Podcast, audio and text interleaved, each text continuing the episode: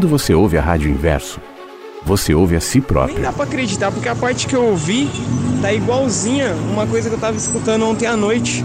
Que eu tava vendo num vídeo no YouTube seu, da época da Rádio Vagalume ainda. A soma de nossas vozes vira uma só. Tratar o outro dentro de casa melhor, com carinho, com amor, com respeito. A diferença nos completa. Passei aqui para desejar um bom dia para todo mundo, agradecer por esse jardim lindo. Uma questão moral, nem religiosa, num âmbito mais amplo, e nem querer ser melhor que ninguém. Compartilhando um pedacinho do seu mundo e do seu olhar. Muito gostoso, muitos pássaros também. E trouxe vocês para passear nesse jardim também. Estamos aqui todos juntos. Como pássaros que generosamente compartilham o seu me canto. proporcionou os meios hábeis para que eu pudesse escrever esta história que começa mais ou menos assim.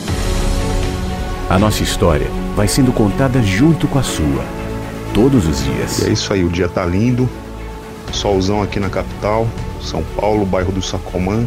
Compartilhando um pedacinho do seu mundo e do seu olhar. Buenos dias, inversos. Ai, que bom que tocou música, porque eu estava esperando para mandar meu áudio. Embora essa música seja linda. A educação, ela é você retirar tudo aquilo que é excesso e só sentir e deixar na, naquela pessoa o que ela é. Rádio Inverso. Espero que todos estejam bem. Eu estou muito bem. Vivendo, né? Cara, que programa sensacional, maravilhoso, totalmente humano, cara. Nada de alienígena, nada de disco voador. A vida tem muitos sentidos. Cara, eu tô me sentindo em casa, velho. No ar. Mensagens que chegam pela manhã com Flávio Sequeira. Rádio Inverso. A vida tem muitos sentidos. Eu consigo ver um pássaro que vem e pousa ali, ó. Naquela árvore. Aí vem outro. E mais outro. É você, né? Então, bom dia. Seja bem-vindo à Rádio Inverso, mensagens que chegam pela manhã a partir de agora, dia 19 de abril de 2023, quarta-feira. O que você traz aí debaixo das suas asas? Você, pássaro, que pousa aqui nesse jardim para pacificadores. É como eu sempre todos digo todos os dias, não, não é um jardim para donos da verdade, não é um jardim para discussões de quem sabe mais. Aqui a gente não mede força, nem poder, nem inteligência. O que a gente busca aqui é sabedoria.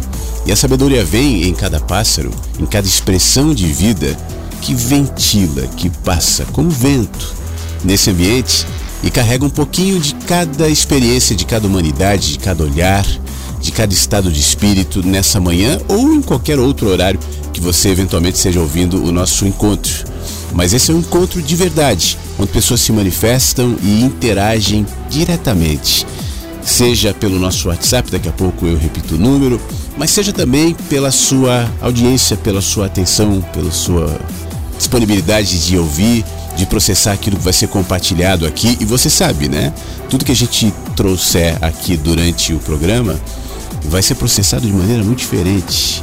Você, por exemplo, vai entender, vai ouvir, vai perceber, vai sentir de um modo absolutamente seu, único. A gente está gerando um conteúdo aqui, mas a recepção desse conteúdo em você vai te revelar. Aponta para você. É só você que vai ouvir o mensagens desse jeitinho que você vai ouvir, com esses significados, com esse sentir. É só você, porque tem a ver contigo. E os outros ouvirão das suas respectivas maneiras. Então são muitas mensagens, são, muitos, são muitas interpretações, são muitos olhares, muitas percepções. Qual vai ser o seu sentir? Qual vai ser a sua percepção e o que ela vai desencadear em você? Presta atenção nisso. O desencadeamento de percepções, de às vezes até de desconfortos, né? Às vezes de afirmações, enfim, dúvidas, quem sabe? Presta atenção nesse processo, não só durante o nosso encontro, mas durante a vida, toda a experiência da vida. Tudo o que acontece ali está sendo processado de maneira única no seu olhar, na sua mente, baseado nas suas experiências, baseado no momento em que você está. Então, sinceramente, eu espero que as palavras e os conteúdos que serão compartilhados aqui no mensagem sejam promotoras de silêncios em você, para que nesse silêncio você tenha mais possibilidade de se ouvir, tá bom? A gente vai tocar música e, claro, vamos ler e vamos interagir. Esse é o ponto alto aqui do nosso encontro, quando os pássaros começam a chegar mais perto e piar e dizer: Eu tô aqui. Ontem, por exemplo, tinha muita gente falando de chuva, né? Choveu muito em São Paulo, choveu em algumas regiões do Brasil. Como é que tá hoje aí o tempo onde você está? Onde eu tô aqui, por exemplo, tá frio. Eu tô em Porto Alegre, no Rio Grande do Sul. Aqui amanheceu com o sol lindo, depois as nuvens encobriram o, o céu parcialmente e o frio, quer dizer, frio, 14 graus. Permite uma malha, tá agradável. Eu pessoalmente gosto, aquele caloraço assim me incomoda um pouco especialmente se eu estiver longe do mar ou longe de algum lugar onde eu possa é, dar uma refrescada. E como é que tá aí onde você tá? Não só em matéria de tempo, mas você, como é que você tá? Como é que tá a sua mente? Como é que tá o seu olhar? Como é que tá a sua experiência nessa manhã de quarta-feira? O que, que você está fazendo? Tem planos para hoje? Como é que tá sua manhã?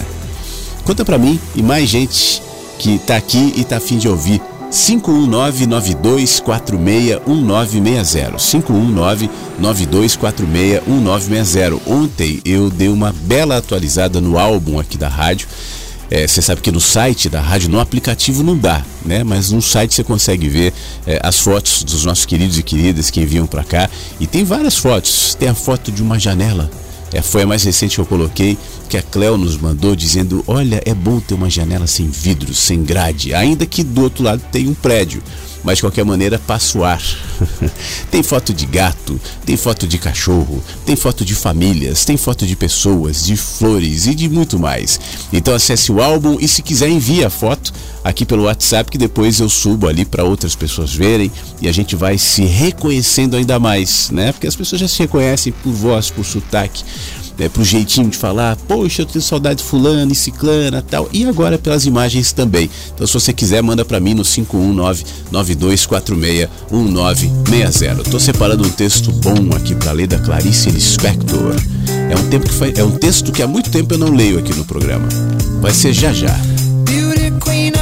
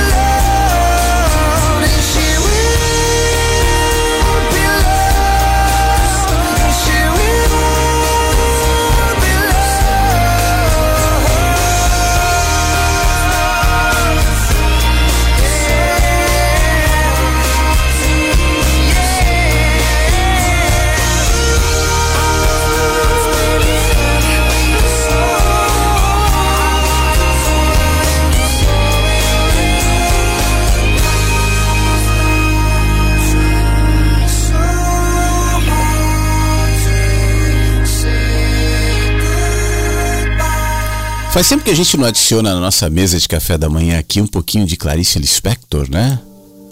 Que tal? Esse texto eu já gravei, é, se não me engano está no meu canal no YouTube, já faz alguns anos, fazia tempo que eu não lia. E deu vontade de adicionar aqui na nossa mesa de café. Quando eu não sei onde eu guardei um papel importante e a procura revela-se inútil, eu me pergunto: se eu fosse eu e tivesse um papel importante para guardar, que lugar eu escolheria?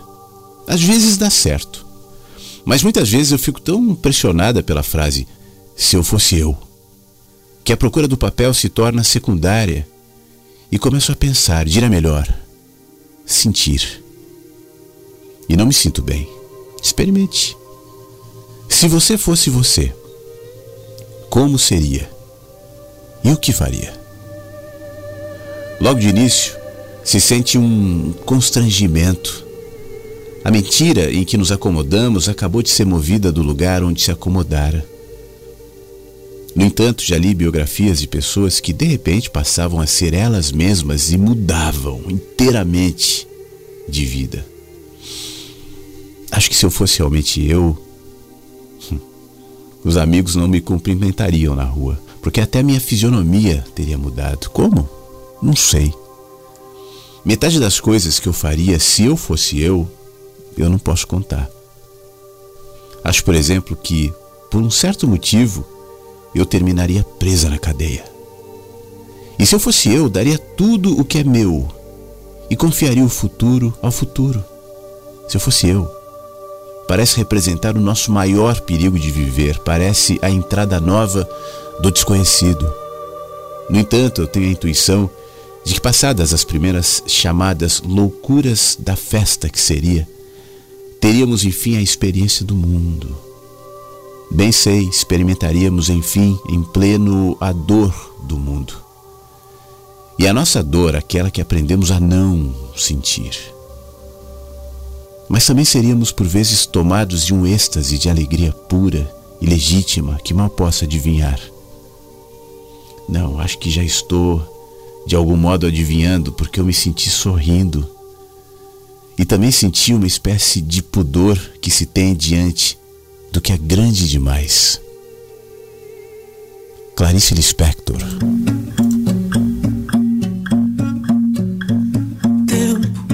Senhor do mundo, por favor me escuta. Te peço desculpas, sorrindo pra ti.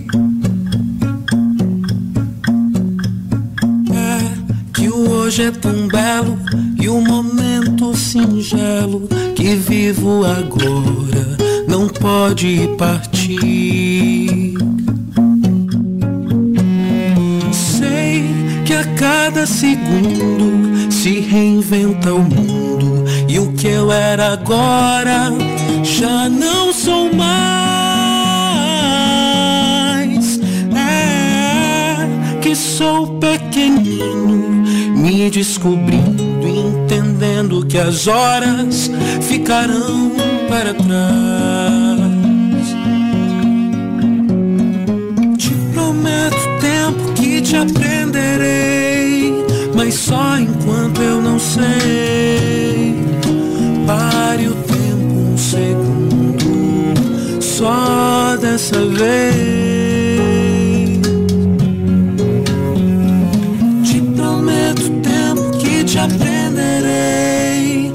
Só enquanto eu não sei.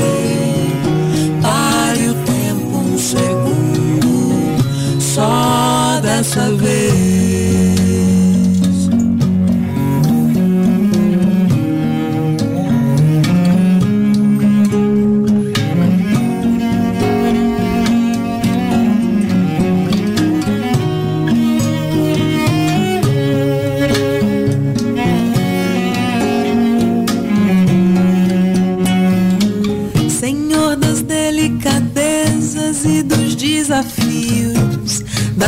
Das novidades sem fim. Eterno é o encanto, movimento e beleza que moram em ti. É que um instante instante encontrado de sorriso largo, ali quero morar. Sei que o tempo é fluxo, o fluir rege o mundo,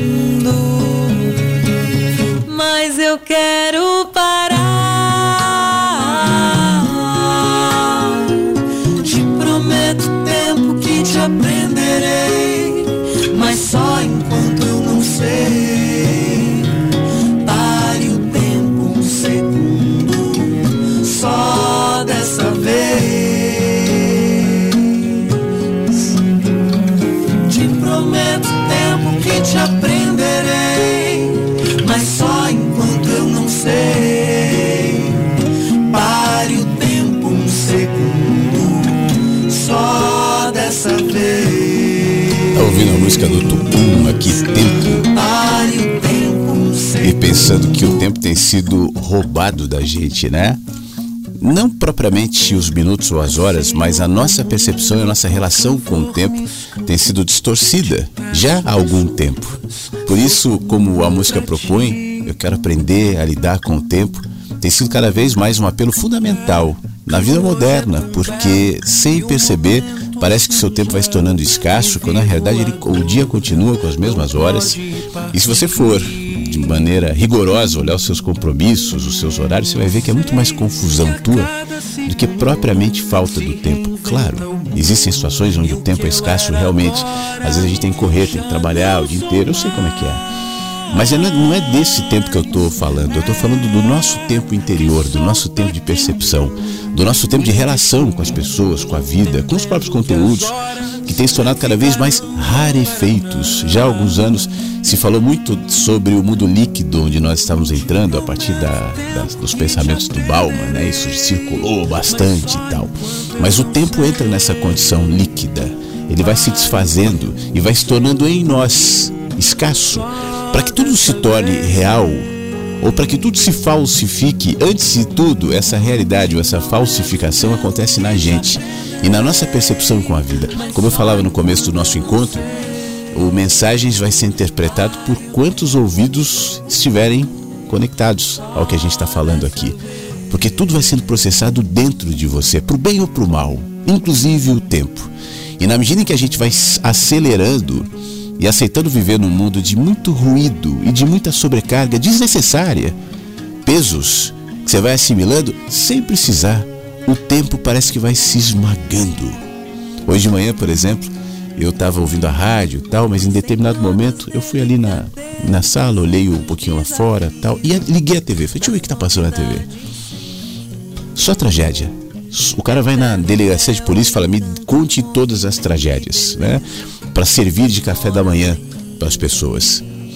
Esse medo, essa sensação de, de encurralamento pela violência, pela escassez, enfim, isso que vai se colocando, inclusive de maneira midiática na gente, também altera a nossa relação com o próprio tempo, porque antes de tudo altera a nossa relação conosco. Revise a maneira como você lida com o tempo. É fundamental abrir espaço e abrir tempos em você. Aliás, uma dica prática que às vezes eu dou aqui, vai te dando tempos, vai parando de vez em quando. Na sua correria, mesmo que você seja uma pessoa cheia de compromissos, de horários e realmente tempo escasso, mas permita-se, mesmo no trânsito, ou mesmo no trabalho, ou mesmo no ambiente ruidoso, se puder, parar dois minutos, um minuto, vai ao banheiro e para, e respira, e presta atenção em você, e presta atenção no tempo, e deixa ele se processar de outra maneira. Talvez seja o princípio da leveza e do descanso mental que você tanto está procurando e precisando também. Bom dia, Flávio. Tô aqui tomando meu cafezinho com minha garrafa de café aqui em cima do capô do ônibus, preparando para mais uma jornada nessa quarta-feira. E aproveitando e mandando essa mensagem para a Rádio Universo. Mais tarde, quando eu estiver fazendo meus exercícios, eu vou estar ouvindo a rádio. É, e queria dizer, Flávio, que passo cada dia é, que eu ouço a rádio tem algo novo, ou algo de importante que acrescenta muito na vida da gente, traz uma traz muitas reflexões pra gente. É, tenho gostado muito, cara, de estar ouvindo a rádio, é uma coisa assim que tenho ouvido diariamente, você entendeu? É, Tô passando aqui hoje, cara, só para deixar um abraço para você aí, para todo mundo, tudo de bom para todos, viu? Abraço. Paulo, muito obrigado. Quando o Paulo mandou essa mensagem, eu estava acordando, 4h40 da manhã. E ele estava ali no ônibus, ele trabalha como motorista de ônibus em Belo Horizonte, né? Então estava se preparando para o trabalho, ouvindo a rádio, deixando a sua mensagem. Que coisa boa, Paulo. Muito obrigado pelas suas palavras, por estar nos acompanhando, independentemente do horário, né? Imagino que o Paulo está agora no meio do trabalho, no meio das ruas de Belo Horizonte. É, aliás, me parece que está chovendo em Minas Gerais. Tem algumas pessoas. Daqui a pouco eu vou passar aqui pelas mensagens que estão chegando no WhatsApp falando de tempo. Mas parece que chove em muitos lugares do Brasil. De qualquer maneira, bom trabalho, se cuida aí e obrigado pela sua mensagem. Bom dia, Flávio. Bom dia a todos os amigos da Rádio Inverso. Mais uma saída de plantão. Eu estou aqui na rodoviária e hoje sem nenhuma história da maternidade para compartilhar, e sim uma foto. Uma foto aqui do lago que fica na rodoviária e é um local onde me recebe todas as saídas do plantão, é onde eu recalibro as energias e é onde eu espero o horário do ônibus sair. E eu gostaria também de aproveitar a oportunidade e agradecer agradecer à rádio, agradecer a você, Flávio, pela disponibilidade, pela entrega, pelo compartilhar de tantos conteúdos e reflexões sempre tão oportunas. Agradecer também a todos os inversos, ao Clube do Livro, que também compartilham de forma tão generosa suas histórias, reflexões, seus animais, suas flores. E hum, eu acredito que é através da escuta que a gente reconhece o outro. E hum, tudo isso tem sido um, um presente para mim. É isso. Um lindo dia a todos. Muito obrigado, Alessandra, pelas palavras, pela foto que daqui a pouco vai subir para o álbum da rádio, de um lago maravilhoso, uma árvore incrível, uma imagem muito bonita, que daqui a pouco vai para o nosso álbum, tá? Assim que eu enviar, eu já aviso aqui. Mas é, eu estava falando agora do Paulo, né, motorista de Belo Horizonte, que mandou a sua mensagem antes de trabalhar, e a Alessandra, enfermeira, saindo do seu plantão e voltando para casa depois de uma madrugada de trabalho, provavelmente cansada, tal, também veio aqui trazer um pouquinho do seu olhar, das suas palavras, dos pássaros cantando à volta, do lago que ela está vendo. E aí a gente vai compondo esse jardim de humanidades, como eu sempre falo. Né? Eu começo o programa é, sem saber exatamente para onde nós vamos, quem nós vamos ouvir, o que, que vai acontecer né? que, que provocações, que inspirações, que palavras vão sendo semeadas aqui nesse jardim. Aos pouquinhos a gente vai vendo as plantinhas de cada dia. Dessa quarta-feira, 19 de abril, já tem duas sementinhas em voz, pelo menos, para a gente se inspirar nessa manhã. Então, muito obrigado, Alessandra. Bom descanso. Valeu pelas palavras e obrigado pela foto também. Daqui a pouco vai para o álbum. Vamos ouvir mais um trabalhador nessa manhã de quarta-feira. Bom dia, Flávio Versos. Hoje é quarta, muita chuva. Choveu demais ontem, muito mais do que a gente previu, né? Nem eu, nem a Hilda, nem o, o Fábio previu direito. Foi muito mais chuva do que a gente previu. E choveu o dia todo, várias pancadas fortes durante o dia, né? E Flávio, sobre ontem a, sua, a leitura do Rubem Alves, eu tenho esse livro aqui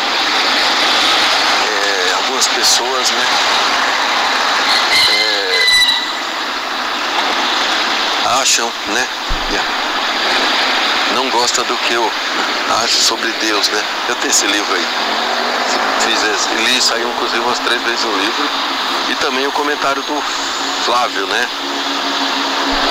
É, sobre eu falar do ateísmo, né? O ateísmo, que, o que me levou ao ateísmo foi processo longo, natural, lento, né? Mas o que a, a, a, foi abrindo aos poucos foi a filosofia, depois a internet. A filosofia sempre continuou, né? Hoje a rádio deu uma outra, uma outra definição, mas eu continuo assim sempre no plano de liberdade, né? Sempre libertador, né? Você não tem que se, apegar a crença, dogmas, a tradições, né? Então é isso aí, eu, eu tenho dentro de mim o Deus espinosa, Deus da natureza, mas acredito sempre em Deus como uma força, né? Motriz. Está dentro da gente, né? É tudo, né? Igual você fala, é, é, é, é o processo emocional, é o mal e o bem, é o ódio e o amor, é, é a tristeza, a felicidade, é tudo. Ele é um misto de tudo, né? É um mix, mix total, humano, né? Então não é um, uma coisa assim a dizer eu sou ateu. Eu, esse é hoje esse slogan, porque igualmente algumas pessoas aí mesmo nosso universo falam, é, um bom dia, que Deus abençoe a todos, que fiquem todos com Deus na paz. Então a gente fala isso, mas a pessoa, não sei qual é a fé, né? Você tem a fé no Deus lá, que está no infinito, o velho barba no trono lá, não sei quem lá, os anjos tocando harpa lá, essas coisas, né? Essas, que está mais para Papai Noel cuidando da Páscoa do que outra coisa. Mas até aí tudo bem. Não vive incomodado com a crença das pessoas. Às, às vezes incomoda a discriminação, né? Eu sou discriminado porque, por exemplo, eu virei vegetariano, outra coisa também. Eu já sou, já sabe, muita gente já sabe que eu sou ateu. E o ateu, o ateu, o ateu que eles acham o ateu é, na visão da religião, né? E, e na, na, visão de muitos ateus também. Eu não conheço muitos pessoalmente. Vegetarianos também, que eu não conheço nenhum. Mas eu sei que existe um, um fenômeno, né? E eu faço parte desse fenômeno. Mas eu não vou muito pelos rótulos não, viu? Eu não fico discutindo que tipo de veganismo ou vegetarianismo é certo, que tipo de ateísmo é certo. É, da mesma forma seria que tipo de religião é certo, né? Cada um segue o que quer. Então é isso aí, amigo. Uma boa quarta para todos, que todos na paz. Obrigado, Beto. Deu para ouvir quase tudo do que você falou, mas tinha muito barulho no fundo, então sua voz ficou meio que dividindo espaço com a voz, acho que dos ônibus, aí que o Beto também trabalha com ônibus, a exemplo do Paulo, só que o Beto está em São Paulo vivendo temporal dessa quarta-feira com um trânsito maluco, né? Deve estar tá realmente complicado. Agora, enquanto você falava essa questão de Deus, ateísmo, eu me lembrei de uma história que eu ouvi recentemente de uma pessoa que trabalhou durante alguns anos dentro de uma religião, uma religião cristã e essa pessoa presidia ali aquele grupo, aquela igreja, enfim, tinha um, um papel importante, mas dificuldade de se adaptar aos, a, a, a configuração, a regra, a linguagem, aos dogmas. E as pessoas me disse assim: eu não tinha fé, eu não, tinha, eu não conseguia me adaptar àquele contexto e as pessoas me cobravam muito. E eu só me mantinha lá, primeiro com culpa, por não conseguir me encaixar naquela expectativa e naquela é, daquele modelo né, que se esperava de mim, mas eu adorava fazer o que eu fazia, já que eu era responsável por cuidar das pessoas. Então, se alguém tinha necessidade de algum tratamento psicológico, de algum conselho, de alguma ajuda prática, organizar a cesta básica, poxa, eu fazia isso com toda alegria. E eu fazia muito, e fazia muito bem isso, me dedicava de todo o coração a essa história. Mas aí, quando eu ia conversar com alguém que tinha algum problema, ia fazer, ia aconselhar a pessoa, pessoa, os diretores, né, os chefões ali da igreja, tal corpo docente me orientava a usar determinadas linguagens, determinadas percepções, determinadas palavras que eu não conseguia. Isso foi me afastando daquele lugar e eu disse: olha, você exercitava a sua fé e a sua espiritualidade da maneira mais nobre e mais linda que existe, porque o resto é controle. Você tem que falar como eu quero, você tem que acreditar exatamente nas configurações que eu predefino para você, porque essas são as certas. Você tem que falar, eh, seguir a, a nossa cartilha aqui, eh, os nossos, a nossa percepção sobre os livros sagrados, né? Porque livros sagrados são muitas variações, são muitas percepções, não é uma coisa só, né? Mas é para que eu tenha você sob controle. As religiões dificilmente aceitam um, uma espiritualidade subversiva, e a espiritualidade é subversiva. A espiritualidade que se enquadra de maneira resignada dentro de um pequeno enquadramento, de uma pequena gaiola, talvez não seja só espiritualidade, mas seja medo, seja insegurança, sejam outras manifestações. A espiritualidade, na minha percepção, de fato, ela é livre. E se ela é livre, tanto faz como ela se reconhece, como se chama. Eu sou ateu, eu não sou ateu, eu sou religioso. Como a gente falou bastante ontem, né? Isso aí não faz diferença. Mas existe uma tentativa constante de controlar mesmo, de pegar aquilo que é livre, colocar aqui e falar: não, tudo bem, você manifesta a sua espiritualidade, espiritualidade de maneira linda, você cuida das pessoas, você está aqui, mas você não fala como eu quero que você fale. Mas você não, não pisa aqui onde eu quero que você pise. Você não usa essa roupa aqui que eu quero que você use. Você não usa os termos que eu mesmo uso. Você não reconhece os nossos heróis. E aí vai citando os heróis fundadores da religião. Você discorda. E aí vai te dando uma série de parâmetros que te faz uma máquina e não mais livre e não mais pássaro.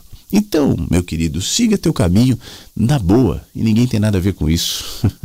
Só é, exercite né, essa experiência de doar-se, de amar, onde quer que esteja, aí no ônibus, na rua, enfim, na vida. Beto, você pediu uma música, né? Ele escreveu aqui, se possível, pode tocar para mim o Segundo Sol da Cássia Eller? Então eu toco e eu volto com mais participações na sequência. Quando o segundo sol chegar para realinhar as órbitas dos planetas, derrubando com a sombra exemplar. O que os astrônomos diriam se tratar de um outro cometa. Quando o segundo sol chegar para realinhar as órbitas dos planetas, derrubando com a sombra exemplar. O que os astrônomos diriam se tratar de um outro cometa.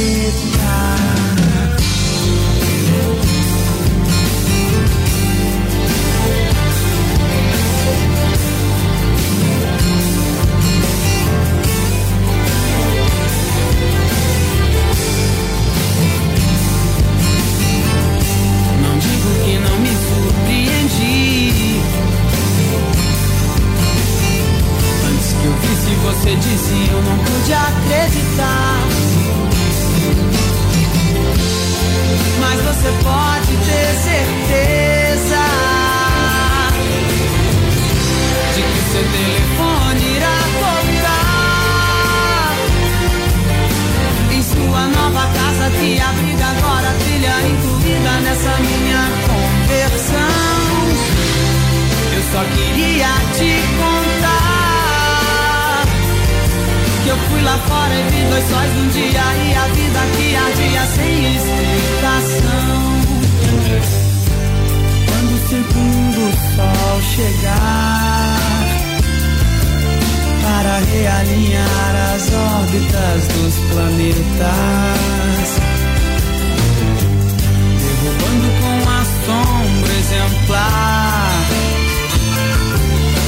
astrônomos diriam se tratar de um outro cometa. Não digo que não me surpreendi. Antes que eu visse você disse, eu não pude acreditar. Mas você pode ter certeza.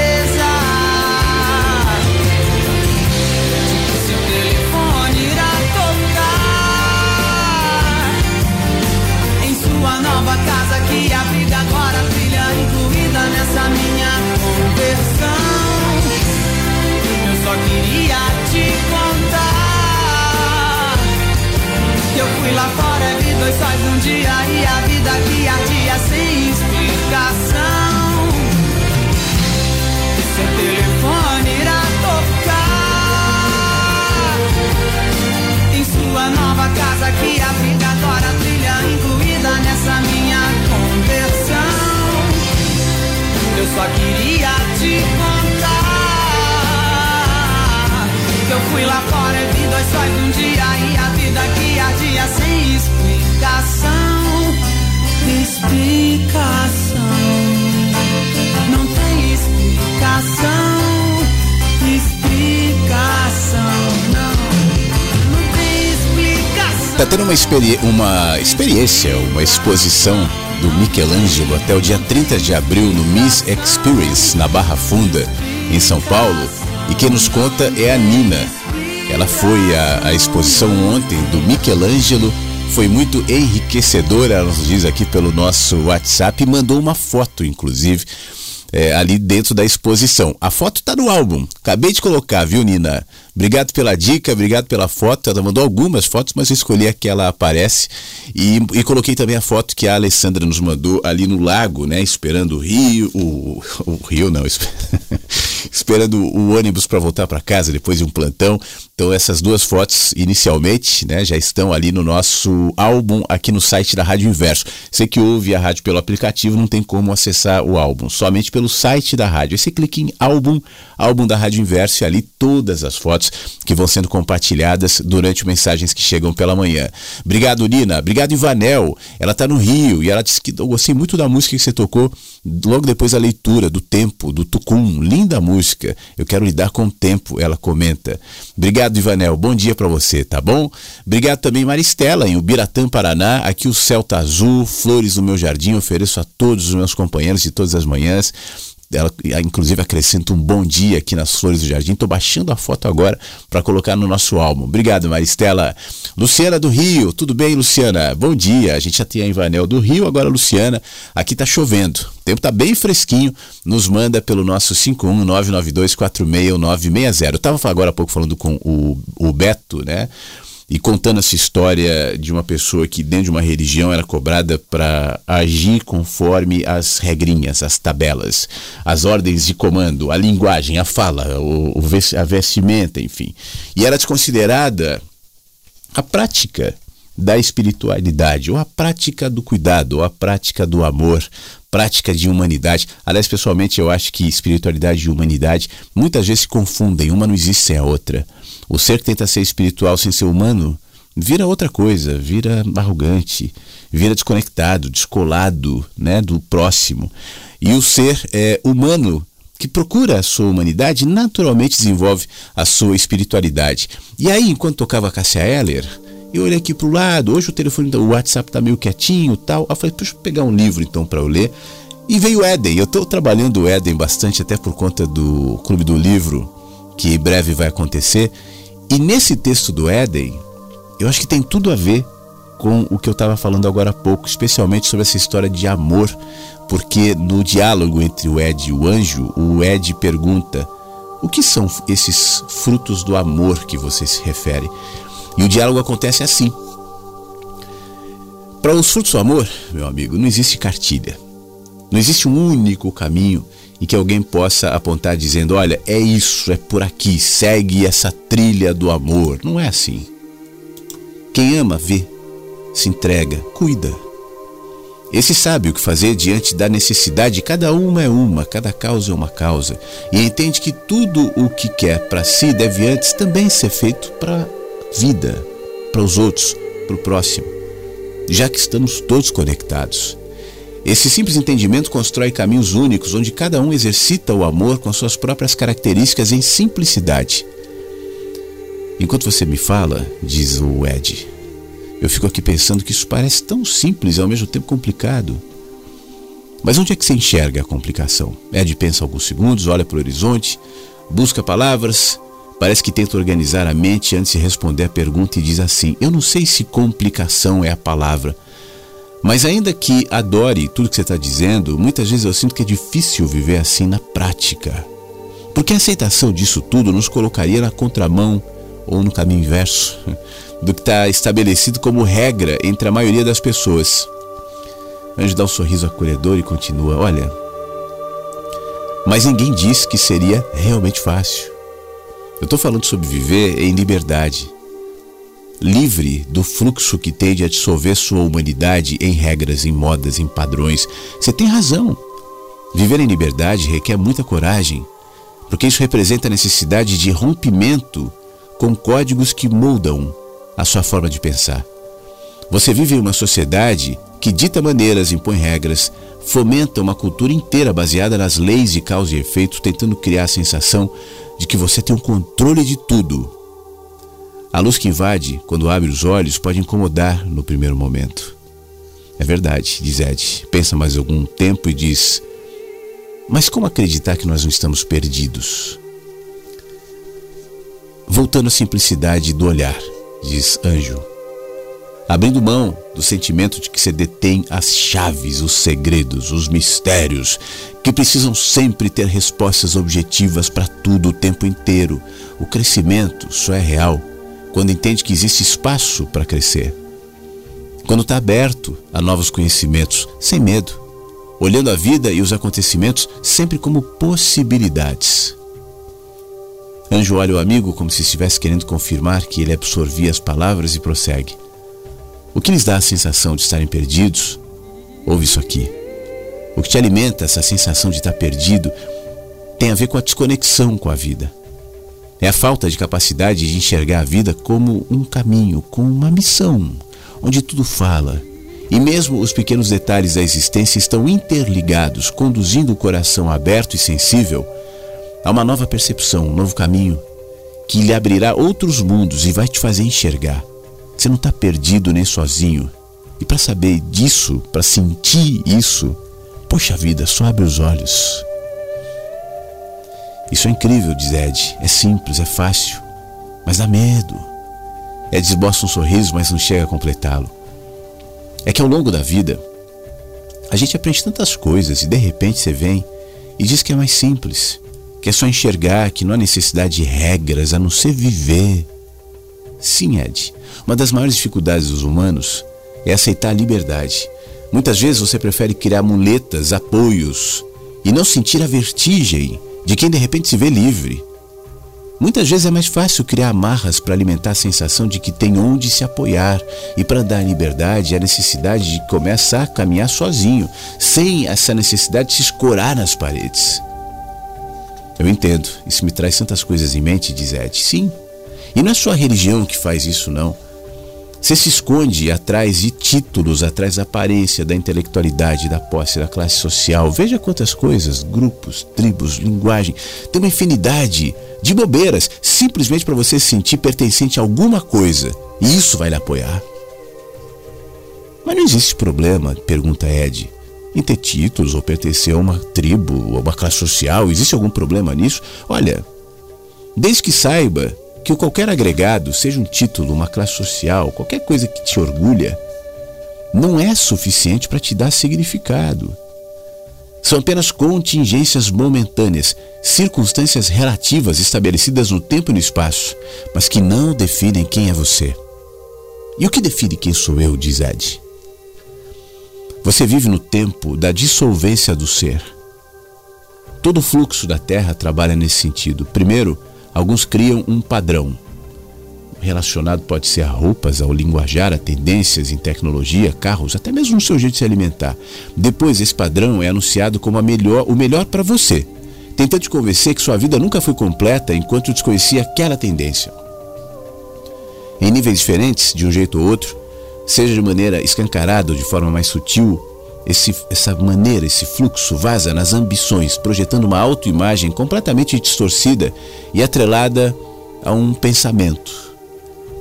Ed observa atento, depois franze as sobrancelhas, dá um sorriso tímido e diz assim: Poxa, me desculpa se eu pareço um pouco ignorante, mas eu não sei se eu estou entendendo exatamente o que você quer dizer. Anjo sorri.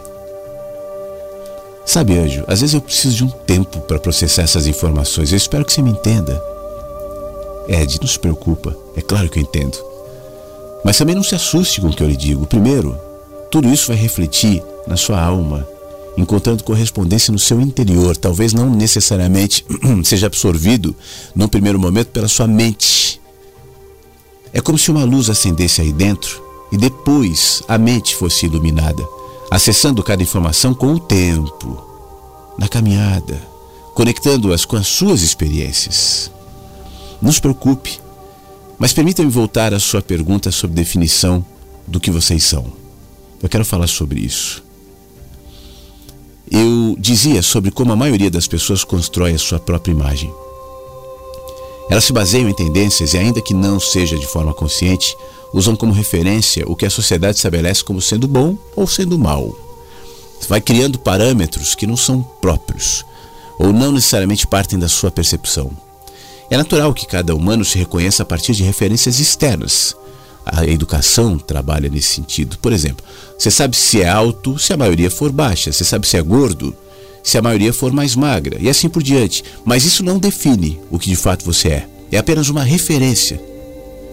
Anjo pausa um pouco, olha fixamente para um amigo, prossegue em tom mais lento, como se quisesse frisar o que diria a seguir. Na verdade, vocês são aquilo que habita o coração. Quem constrói no coração uma morada de amor vai ser assim em tudo que fizer, mesmo quando dói. E quem vive de acordo com o que é trabalhado por lado de fora, com o fluxo da terra, seguindo as tais tendências e tentando aparentar o que não sente, vai viver como folha ao vento e um dia vai cair. A única realidade é que está dentro. Nós já falamos sobre isso, sobre a constante correspondência entre o que acontece no seu interior e o que está fora disponível aos sentidos. Então o mundo real é o de dentro? E o de fora é o quê? pergunta Ed. É o que você cria a partir do que está acontecendo dentro. É reflexo do que antes pensaram, sentiram, quiseram. Nada acontece no planeta que antes não tenha acontecido em algum coração humano. Então a Terra reflete o que nós somos? A Terra reflete como estão, mas não necessariamente o que são. E quando me refiro à Terra, eu não deixo de me referir ao seu mundo particular, ao que você vê, vive, sente, seu mundo, com as suas próprias peculiaridades, a sua terra. Reflete como você é. Mudar você significa criar um novo mundo que nasce a partir de um novo olhar. Isso define quem é você. Então, pelo que eu entendi, diz Ed, somos aquilo que nós mesmos criamos. Naquele momento, sim. Mas tudo muda quando decide se recriar a partir das suas escolhas. Se soubesse que é dado a você o poder de criação, tudo seria muito diferente. Para os humanos, criar não é uma escolha, mas é uma condição. Vocês criam mesmo enquanto não sabem, e no fim, a definição do que cada um é passa exatamente pelo que está sendo naquele instante. Para cada um, em cada circunstância, existem infinitas possibilidades para que recrie a si mesmo e modifique o seu mundo a partir de você. Aqui o diálogo entre Ed e Anjo em Éden. Vamos para o nosso WhatsApp? 51992461960. Aí, bom dia Flávio, bom dia a todos. Aproveitar aí a música da Cássia Heller que o Beto mandou para mandar o meu áudio. Eu estava esperando algumas participações para mandar alguma coisa aí. E que legal aí o, o Paulo participando, a Alessandra, o agradecimento da Alessandra, super bacana, enfermeira. Minha esposa é enfermeira também, Alessandra. E eu estava pensando na questão do tempo, que hoje em dia voltou durante a pandemia. Eu fiquei é, home office full time, né? Em 2020, 2021, depois começou a voltar o, o, da forma híbrida, né? Eu vou dois dias presencial e, pô, às vezes eu reclamo, porque eu falo, meu trampo dá para fazer home office, né? E ontem mesmo que deu aquela pé d'água em São Paulo, eu tava na Avenida Bandeirantes voltando para casa, perdi muito, uma hora e meia no trânsito e pensando, pô, se eu tivesse home office, não, essa uma hora e meia eu ia estar com a minha família e tudo, né? Mas uh, a gente para para pensar em outros que é direto presencial e, e todo dia tá nesse transtorno, né? E eu ainda pego o transtorno dois dias. Então a gente tem que ver o lado bom das coisas, né? Não só o lado ruim. É, então, a questão do tempo a gente tenta otimizar ao máximo, né? É, nosso tempo, por exemplo, ouvir um audiobook no carro, ou conversar com alguém, né? Sabe, aproveitar de alguma maneira. Mas que nem a Alessandra mesmo que é enfermeira, minha esposa também na, na época da pandemia, não teve home office, que nem eu fiquei de home office, né? Era presencial, direto, na, na frente da batalha contra o vírus lá, entendeu? Então a gente tem que ver o lado bom das coisas também, né? E no caso da minha esposa, trabalhando direto, mas ela tinha o suporte meu para ficar com os meninos. Na época da pandemia, o meu filho ficou com aula online. Então eu estava aqui, junto, trabalhando, mas estava olhando. Senão, se pensar que os dois era presencial, ia ter que pagar alguém para olhar os meninos, né? Então a gente tem que ver o lado bom, né? O tempo é algo que é precioso e tudo, mas uh, a gente sempre tem um lado bom nesses nessas tribulações que acontecem aí, né? Mas é isso. E eu te mandei aí antes da, de começar o mensagens que chegam pela manhã, antes das oito eu mandei que eu queria ouvir o Crosby, Stills, Nash Young, né? Mas se não der tempo, tiver outras participações, Flávio, fica tranquilo, segue, segue aí o rumo aí da, do programa para todo mundo conseguir participar, tá bom? Um abraço para todo mundo aí, fiquem bem. Muito obrigado, Fábio. Vou tocar sim, vou tocar na sequência, mas deixa eu só aproveitar o gancho que você traz aqui em relação ao tempo, em relação ao home office, aos congestionamentos, né, que às vezes você compartilha, que pega trânsito complicado em São Paulo tal. Você sabe que eh, depois que eu saí de São Paulo, eu fui me desacostumando um pouco com essa coisa do grande congestionamento.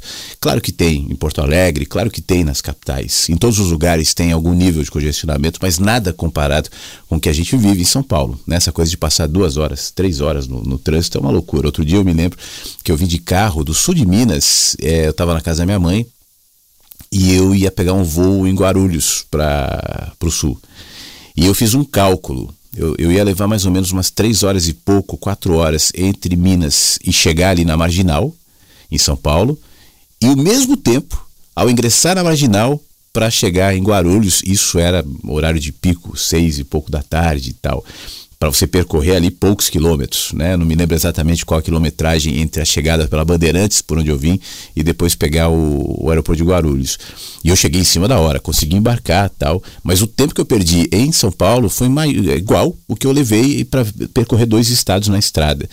E aí quando eu vejo esses congestionamentos enormes, né? Eu fico pensando assim, por que, que a gente não resolveu esse problema?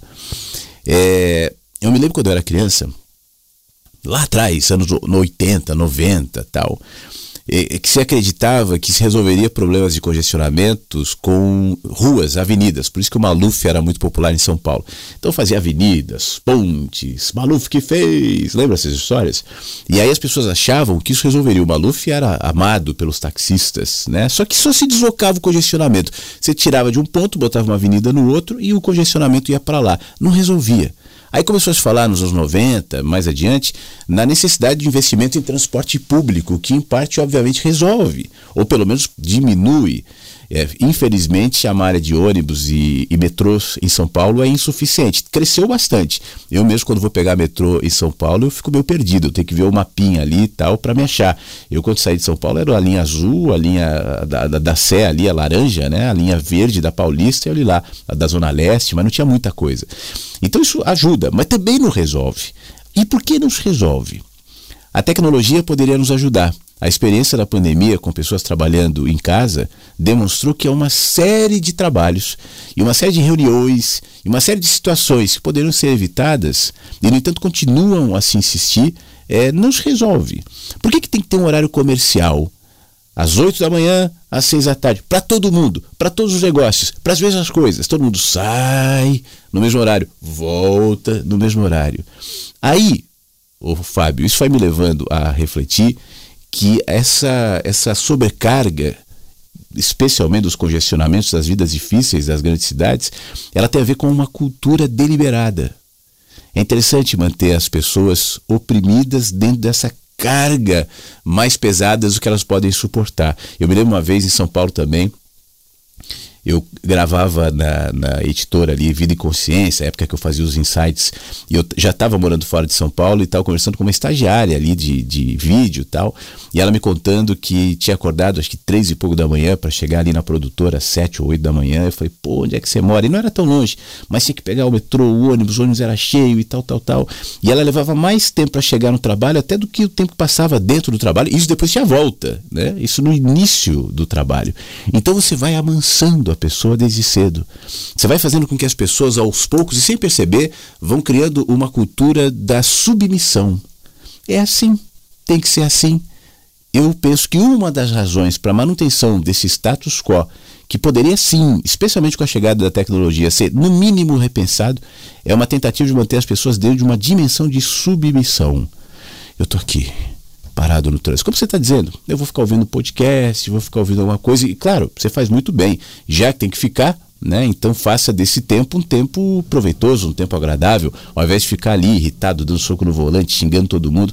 Mas eu percebo na nossa sociedade uma série de, de jeitos para manter as pessoas submissas, é, aceitando o que vem depois de outras maneiras e que, e que se as massas é claro, eu estou falando de uma utopia aqui, eu não estou chamando ninguém à revolução, não se trata disso, mas é uma, é uma reflexão.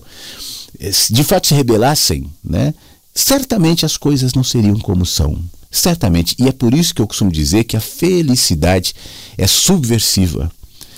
É difícil você ter uma vida feliz quando você vive com pouca grana. Quando você vive com um governo, como os governos, né? Falar no plural. O tempo inteiro criando jeitos de fazer propaganda de si mesmo e de arrancar dinheiro do povo, né, cobrando mais impostos e dando jeitos de aumentar a arrecadação, enquanto você vê a corrupção e privilégios aumentarem sem freio, sem fim. Isso vai criando uma cultura da submissão também a partir da resignação, o que desperta em alguns a necessidade de se colocar de maneira é, igual já que eu não consigo vencer, sabe aquela história? Se eu não posso contra eles, vou me juntar. E aí vai criando uma espécie de ambição, uma ganância, uma revolta que vai se projetar de maneira negativa. Eu penso que essa cultura da sobrecarga, como eu chamei agora há pouco, é deliberada. Ela é criada para manter as pessoas na linha. Mas, como eu dizia, a felicidade é subversiva. Se nós tivéssemos um povo que entendesse isso, e se nós conseguíssemos, no nosso dia a dia, ainda que de maneira macro, às vezes fica complicada por conta, obviamente, dessa cultura, mas criar em nós dimensões de felicidade aos poucos, a submissão não teria tanto espaço assim. A resignação em viver dessa maneira também não. Estou dizendo que as pessoas seriam ricas, mas eu não estou atrelando também a felicidade à riqueza. Mas é um outro tipo de percepção de si próprio e do seu papel na cidade. Legaria menos poder àqueles que requerem o nosso poder em nome da democracia, né? e usam e usurpam o melhor do poder que sai do povo para bem próprio, para se perpetuar no poder, e essa, no fim das contas, é a ambição de todos esses caras. tal. E a gente deixaria de acreditar neles, deixaria de eleger é, como deuses, ou salvadores, ou heróis, por exemplo, políticos, ou qualquer um que se coloca nesse patamar, religiosos e outros que se aproveitam justamente dessa condição empobrecida, em todos os níveis. Eu não estou falando só de dinheiro, não, mesmo incluindo gente rica, de um povo que simplesmente aceita. Sabe aqueles gados que vão seguir para o abate e estão ali naquela filazinha, resignados, vivendo uma vida cheia de privações, para engordar, para a carne não ficar dura, né? Uma série de condições ali para depois servir de abate, servir de, de refeição para aqueles que os alimentaram e mantiveram ali. É mais ou menos assim. Você imagina se aquela galera de gados se rebelasse, tivesse o mínimo de consciência e naquela fazenda dissesse: não queremos mais uma espécie de revolução dos bichos do George Orwell. Não quero mais. Não, não, eu sou mais forte que esse cara. Um carinha e um cachorro né, conduzindo, sei lá, 200 cabeças de, de gado. E por que, que o gado aceita? Por que, que o gado vai? Porque ele não sabe ser diferente. Ele foi criado para ser assim. E nós também, desde lá dos congestionamentozinhos que a gente vai pegando, até uma série de outras situações que vão sendo colocadas na nossa vida sem que a gente reflita sem que a gente enxergue, sem que a gente veja. E às vezes, Fábio, é, reconhecer isso é pesado mesmo. Porque você olha e fala, pô, tudo bem, né? Eu vi, e agora? não vou pegar mais congestionamento, não vou pagar mais imposto, não vou mais lidar. Não. Mas fazendo de outra maneira, a começar, como eu li no, no texto do Éden, por um reconhecimento, por uma mudança dentro, um outro jeito de enxergar, vai te reposicionando, mesmo diante daquilo que você considera ser prioritário, valoroso, importante, é, inadiável. E quando as suas prioridades e o seu olhar muda, todo o resto vai se reconfigurando. Como eu gravei recentemente num vídeo que está no YouTube. Foi recorte aqui da rádio. Eu dizia: o sistema não é um monstro, o sistema é um vírus. E o grande mal do sistema é nos fazer acreditar que ele é um monstro. Porque se a gente pensa que é um monstro, a gente fala ele é maior do que eu. Eu não consigo combatê-lo, eu preciso de um herói. Aí você vota no mito, no Deus do povo brasileiro. Você vai escolhendo os seus heróis sem saber que, na realidade, os heróis só são operadores do mesmo sistema. E não reconhece que o sistema é um vírus que se instala na gente. E deixa de viver, e deixa de crescer, e deixa de operar na, nossa, na, na, gente se a gente muda a nossa mente e se a gente muda o nosso olhar. É necessário que cada um faça esse movimento a partir do reconhecimento. A música que você pede, meu amigo, segue na sequência. E na volta a gente segue conversando aqui no Mensagens. 51992469660. Tá quieto esse WhatsApp hoje aqui.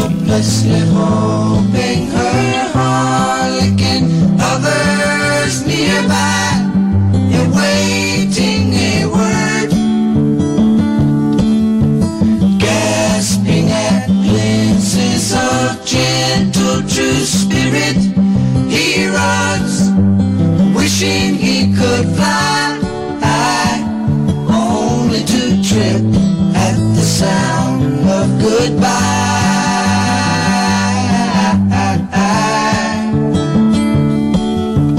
Wordlessly watching he waits by the window and wonders at the empty place inside Heartlessly helping himself to her bad dreams. He worries, did he hear a goodbye?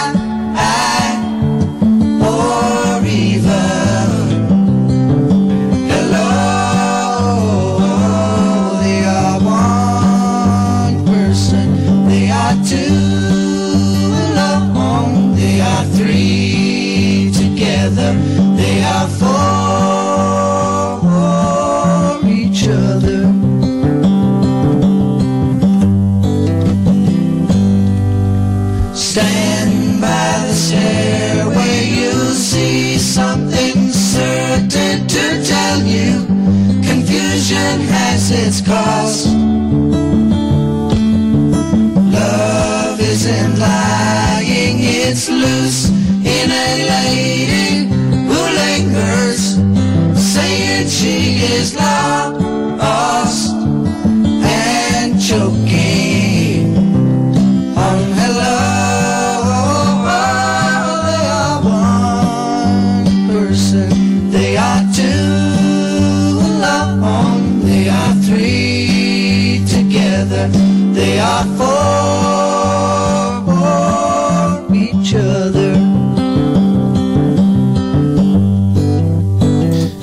Deixa eu agradecer algumas mensagens aqui no nosso 51992469660. Jussara, tá nos ouvindo? Muito bom ouvir vocês e todas as interações aqui. Tá um sol maravilhoso. A Jussara tá em Santa Catarina, não é, Jussara? Eu não me lembro exatamente qual cidade. Mas muito obrigado por compartilhar. Eu sei que Santa Catarina tá sol. Mas em outros lugares como Rio, São Paulo, por exemplo, está chovendo. Minas, a Egg nos manda uma mensagem dizendo que está chovendo muito. Em Caxambu, em Minas Gerais, manda inclusive um videozinho ali com a chuvarada de Minas Gerais. Em Foz do Iguaçu, o tempo tá lindo, azul, frio, quase igual Porto Alegre. Nos manda aqui no nosso WhatsApp o nosso querido Emerson, não é isso? Enfim, é o Martini. Obrigado, meu amigo. Muita chuva, muito sol aí, então sol, sol e frio é ideal, né? Você vai aproveitar o sol sem ficar suando lá fora. Isso é maravilhoso. Muito obrigado. Aliás, deixa eu dizer que as uh, fotos que chegaram aqui no nosso WhatsApp até agora já estão disponíveis no site da rádio. Por enquanto foram duas. A foto do lago, ali da Alessandra que esperava perto da rodoviária para voltar do plantão, né, onde trabalhou como enfermeira a madrugada inteira, e uma árvore linda, e a Nina na exposição Michelangelo que está rolando em São Paulo, também nos mandou a foto. Fora essas, as fotos de ontem de chuvas em São Paulo, a gente está falando da chuva. Ontem disse que o, tempo, o trânsito parou, foi um temporal horrível. Tem algumas imagens também no nosso álbum.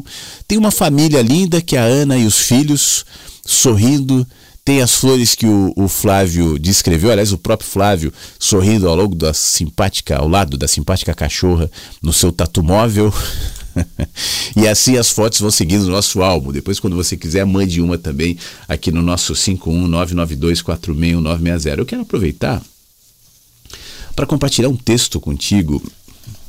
Enquanto a música estava tocando, acabei me distraindo aqui e não abri exatamente no aqui, na página correta do que eu queria falar, porque eu estava falando sobre essa cultura da, da sobrecarga que muitas vezes pode nos desanimar, né? E, e o sentimento de impotência que nos bate às vezes de ver o monstro, o monstro sistema, e quando na realidade não é um monstro, ele é só um vírus.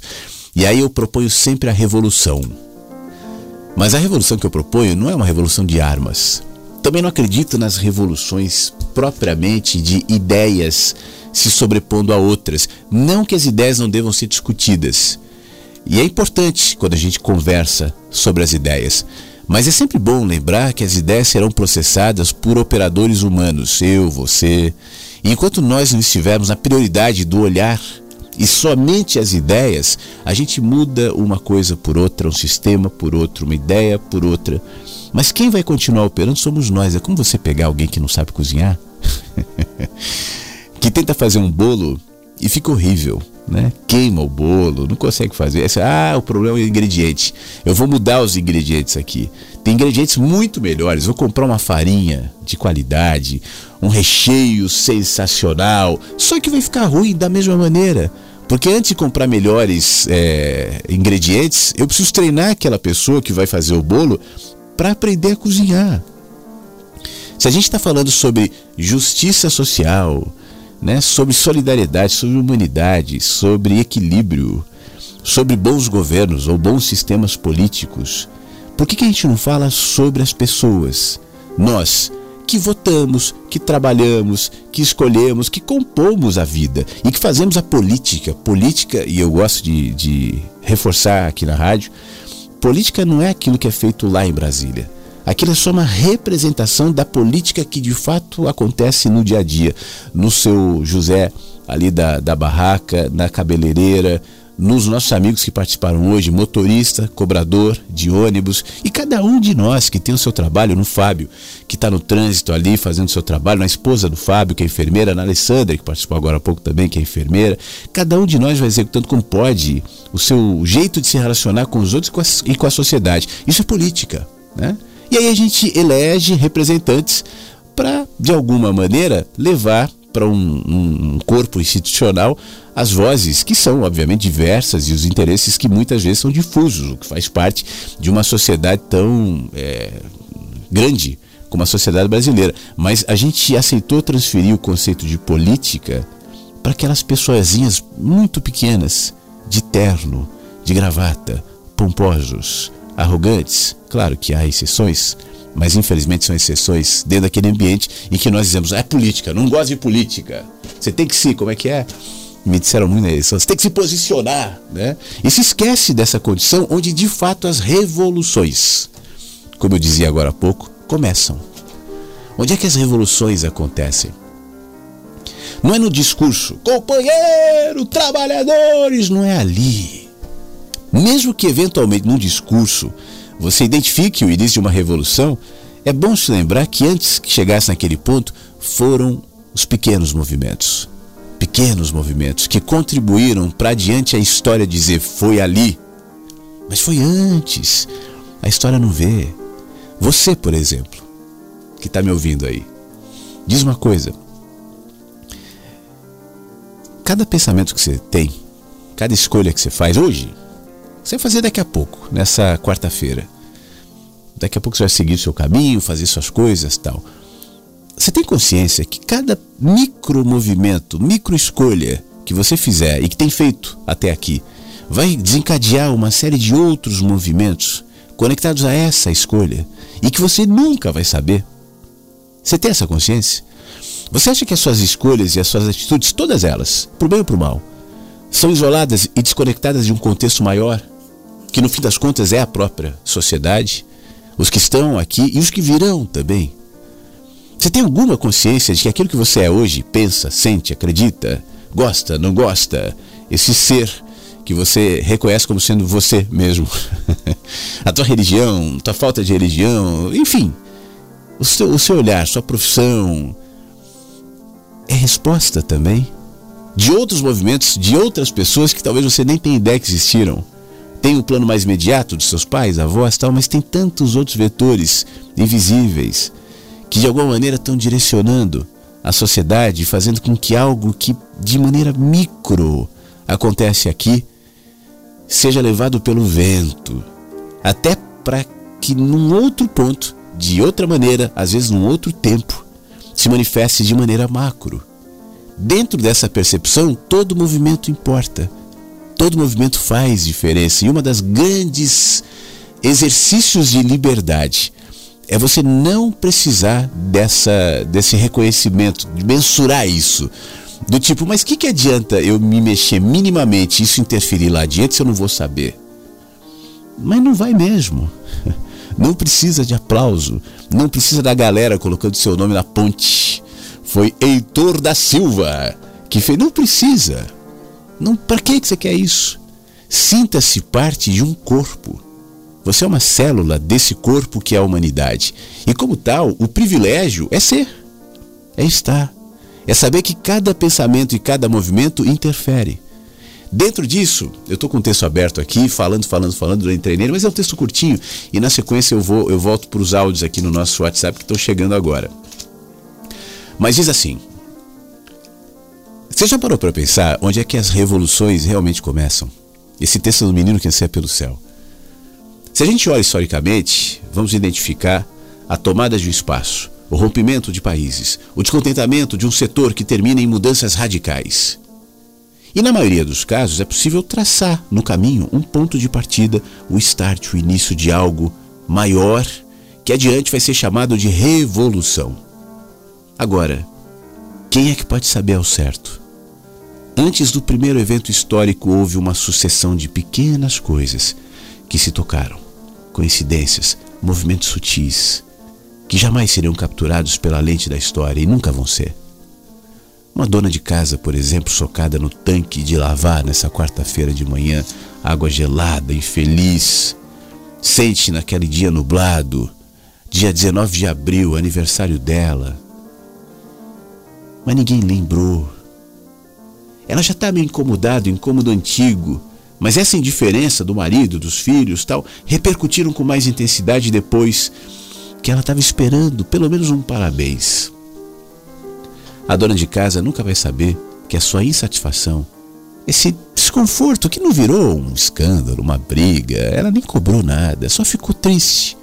Só esse sentimento de tristeza acabou desencadeando pequenas escolhas emburradas, distanciamentos lentos, mudanças de postura que interferirão na rotina de gente que vai ser tocada por isso, porque todos são sempre.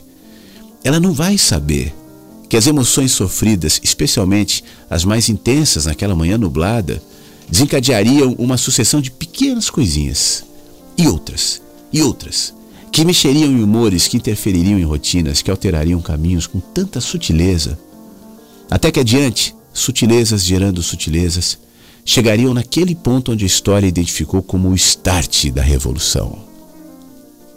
Foi a dona de casa. Foi o marido, foram os filhos, foi o que levou cada personagem a fazer suas escolhas. E foram todos que nunca vão saber. Nenhum de nós pode enxergar até onde nossas escolhas irão. E se ficarmos atentos, veremos o que estiver imediatamente perto aqui, no plano imediato. E mesmo assim, dificilmente a gente vai prestar atenção, a gente está distraído, a gente está na cultura da sobrecarga. Seja quando eu ocupo um espaço físico que outro deixou de ocupar, quando eu me atraso alguns segundos, quando eu olho para cá e não para lá, o que eu falo, o que eu penso, o que eu faço, o que eu sou, que vai desencadeando reações, reposicionamentos, escolhas que provocam outras, que mexe com gente que não faço ideia. Até que adiante vai se transformar em algo maior. Mas eu não tenho controle sobre isso, que bom. O que eu posso é seguir atento, consciente, que sou como um semeador e as minhas escolhas são sementes que o vento espalha.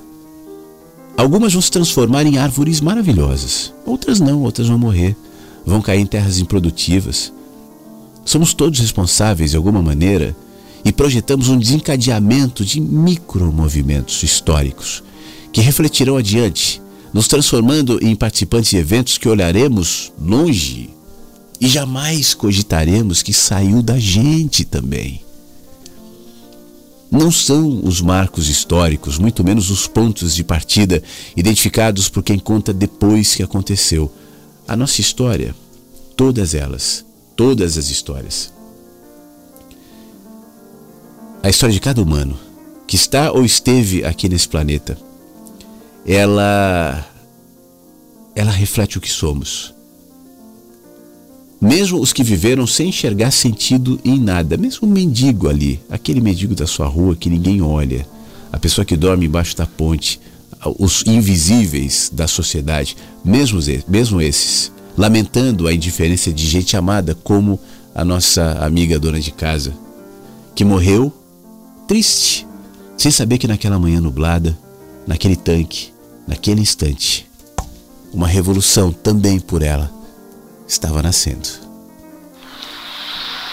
Bom dia, Flávio. Bom dia a todos os ouvintes da Rádio Inverso.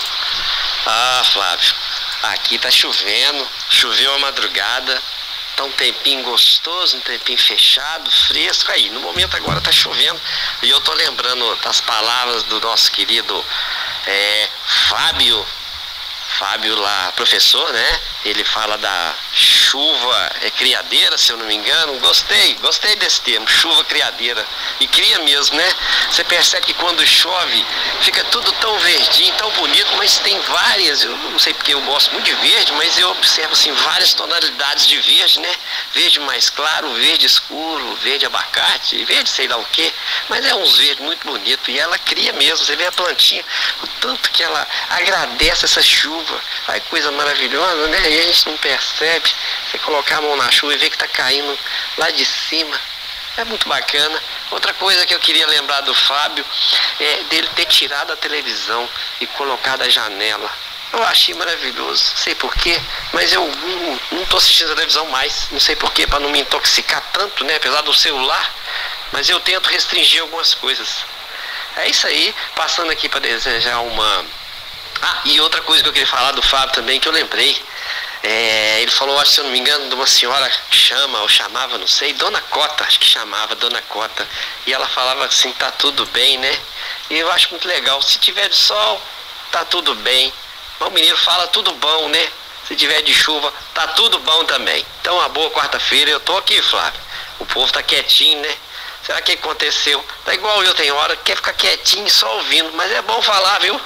Põe a voz aí, gente. Bom dia para todo mundo. Voltando aqui, Flávio, que eu esqueci, que eu tenho uma dona Cota na minha vida. A dona Cota aqui na minha vida é minha mãe. Uma mulherzinha danada, passa por cada perrengue, né? Como todo mundo passa. Acontecem umas coisas ruins assim, né? Às vezes umas dores, uma situação que ela tá passando. E sempre passou. E ela me ensinou a falar assim: tá tudo bem, meu filho. Tá tudo bem, tá tudo certo. É assim mesmo. Vambora, vamos seguir. É sempre isso aí. Aprendi muito com a minha mãe falando isso.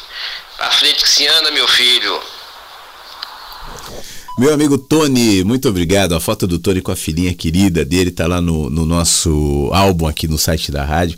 Eu tava te ouvindo, né? A partir da história do Fábio também, da Dona Cota, da sua Dona Cota e da sabedoria que o tempo tende a trazer. Nem sempre. Tem pessoas que envelhecem e permanecem nos mesmos erros, nos mesmos enganos tal. Mas eu estava pensando nessa condição de quem já viveu muita coisa na vida, já sofreu, já teve perda, né? já teve expectativa que se frustrou, já conseguiu algumas coisas, já teve alegrias, e aí vai fazendo essa, essa, esse levantamento ao longo do tempo, eu acho isso fundamental, do que realmente vale a pena, né? o que merece a nossa energia, o que merece a nossa, nosso trabalho, o nosso esforço, a nossa preocupação, a nossa, o nosso coração, o nosso amor, a nossa entrega, a nossa alegria. É isso vai fazendo esse balanço enquanto caminha. Né? Enquanto a gente segue de maneira distraída, a gente nem sabe que dá para parar e pensar e fazer esse levantamento. Mas uma vez que eu faça, eu vou me aproximando dessa condição de sabedoria que entende, falamos sobre isso essa semana, que pouca coisa é necessária mesmo. Então, quando alguém como as donas cotas, a sua e a do Fábio, fala, tá tudo bem, né? mas vai chover, mas tá tudo bem. Mas esse sol, tá tudo bem. Talvez essas pessoas saibam que não vale a pena você despejar num dia quente ou num dia frio porque não gosta a tristeza, a insatisfação, porque no fim das contas dá tudo certo. Isso é um exercício que eu tenho feito há alguns anos já na vida, com muita alegria, com muito contentamento, que é quando você acha que as coisas vão dar errado, né? Dá um tempo, se aquieta. Aí lembra, tá tudo bem, espera. E aí você vai vendo que as coisas vão se movimentando, e às vezes não acontece, obviamente, como você quer. Não é isso, não se trata do The Secret, né? As coisas são o que são, e às vezes as coisas dão errado mesmo. Mas mesmo quando as coisas dão errado, você tem um sentimento de que no fundo tá tudo bem. E é assim a vida. E eu acho que fazer esse levantamento tem a ver com sabedoria. Pouca coisa realmente merece o peso, a inquietação, a raiva, o ressentimento que a gente projeta. Poucas pessoas, poucas ou se é que tem alguém que mereça isso, tá tudo bem, tá tudo bem. Que a gente consiga caminhar prestando atenção e com serenidade para entender que no fim das contas está tudo bem. Obrigado, viu, meu amigo Tony, pelo áudio. Um abração para você. Obrigado, Hilda.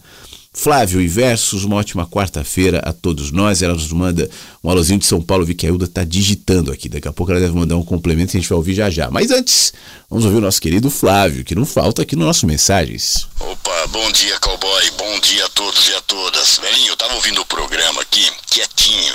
Porque eu acho que esse tempo chuvoso, cara, ele me convida, né, assim, a outras reflexões, né? A fazer algumas ponderações, a fazer, assim, uma avaliação, né? Um check-up geral da situação. e assim, cara, eu tava ouvindo o texto, né, que você tava lendo do Éden, e um, um, um trecho me chamou a atenção, né, que são, que nós temos, assim, infinitas possibilidades, né, dentro da nossa existência.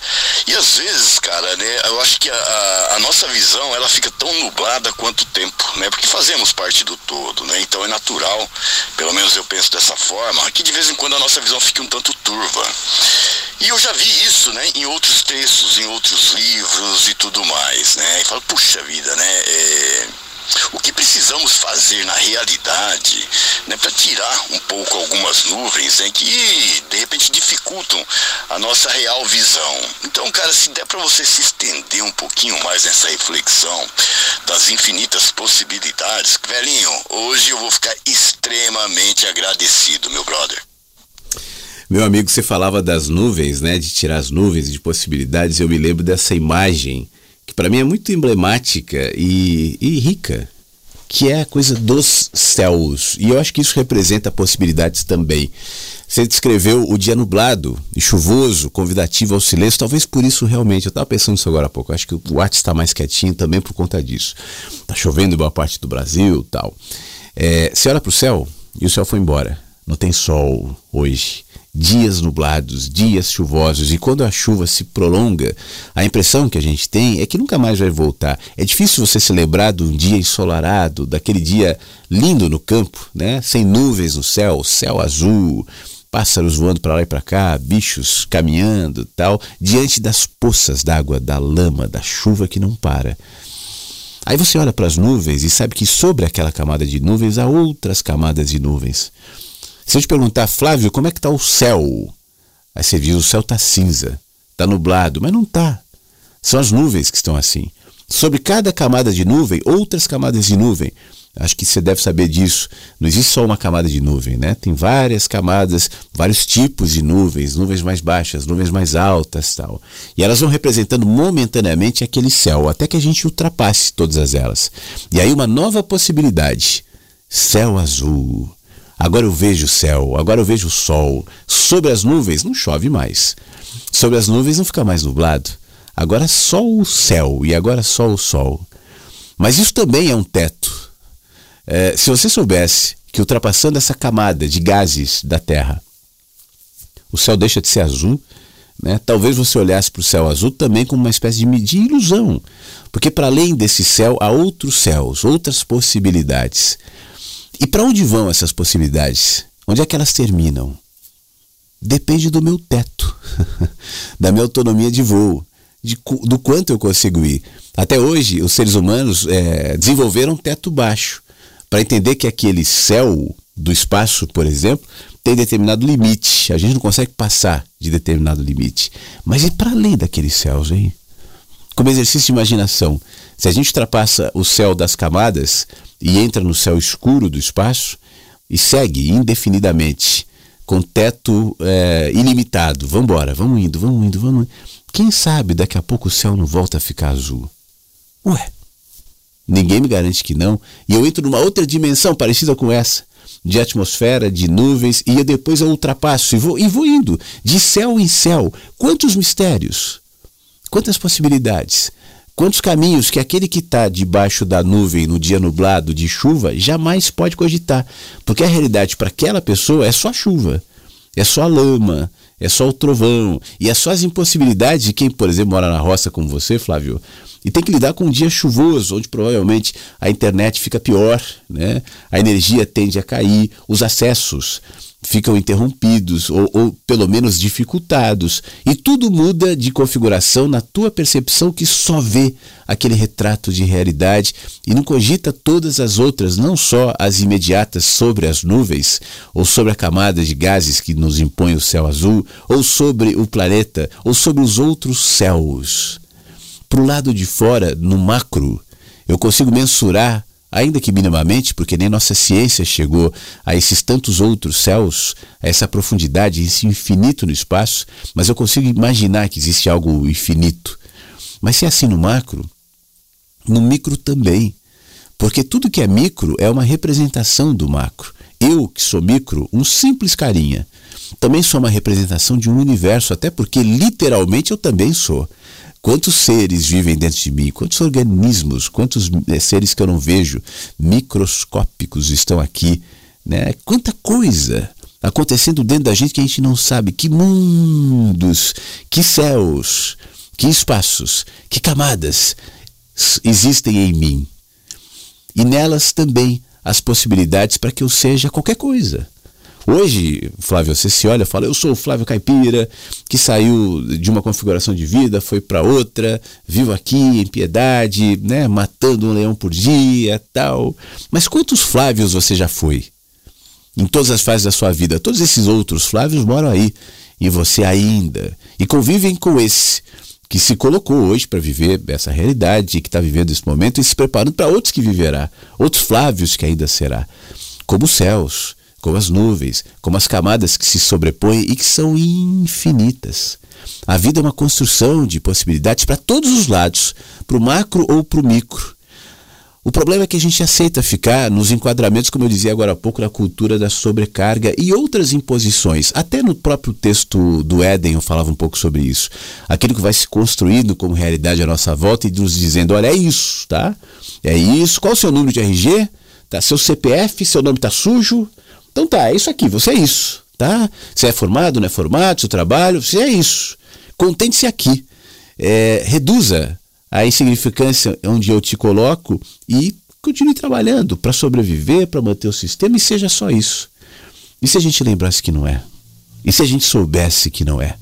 Ainda que nos mantivéssemos dentro dessa roda, como ferramentas, como engrenagens de um sistema, em nós o mundo se aprofundaria, as possibilidades se multiplicariam e isso faria toda a diferença. Tá bom, meu amigo? Flávio, obrigado, tá? Mais uma vez. A Hilda, eu disse que ela estava escrevendo, antes a gente ir embora aqui, deixa eu ler o que ela escreveu. Eu estou conseguindo ouvir um pouco do, do ao vivo. O nosso amigo Tony, que paz na sua voz. Dona Cota, tá tudo bem. Engraçado que ontem estava chovendo e eu ensinei a Clarissa a ouvir a chuva. E foi tão lindo. Ela olhando para a chuva, quietinha. E hoje, na hora de levar ela para a escola, ela disse assim: Ah, mãe, não vai chover hoje? Ela gostou de ouvir e gostou de observar a chuva. Pô, Hilda, que coisa boa, obrigado. Desenvolva isso sim nas crianças, a habilidade de ouvir. Aliás, desenvolva em si próprio, que a gente está perdendo isso, né? Outro dia eu estava brincando aqui na rádio, por exemplo, a gente está conversando aqui. É... Você consegue ouvir o silêncio? Que barulhos você ouve? Desenvolva essa, esse sentido da audição, de estar presente. Ao estar presente, você se conecta com a realidade e se desloca dessa tendência que a maioria de nós tem de ficar indo para o passado, para o futuro.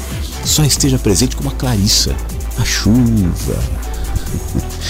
Muito obrigado, Hilda. Ângela, muito obrigado. Dá tempo de ler rapidamente a mensagem da Ângela. Ela diz assim: se você tem algum plano a realizar, não fique imóvel esperando à toa por auxílios externos ou que as coisas aconteçam por si mesmas. Use a iniciativa e dê início ao seu projeto com amor, coragem e dedicação. É preciso haver ação da sua parte para levar a efeito os impulsos da mente.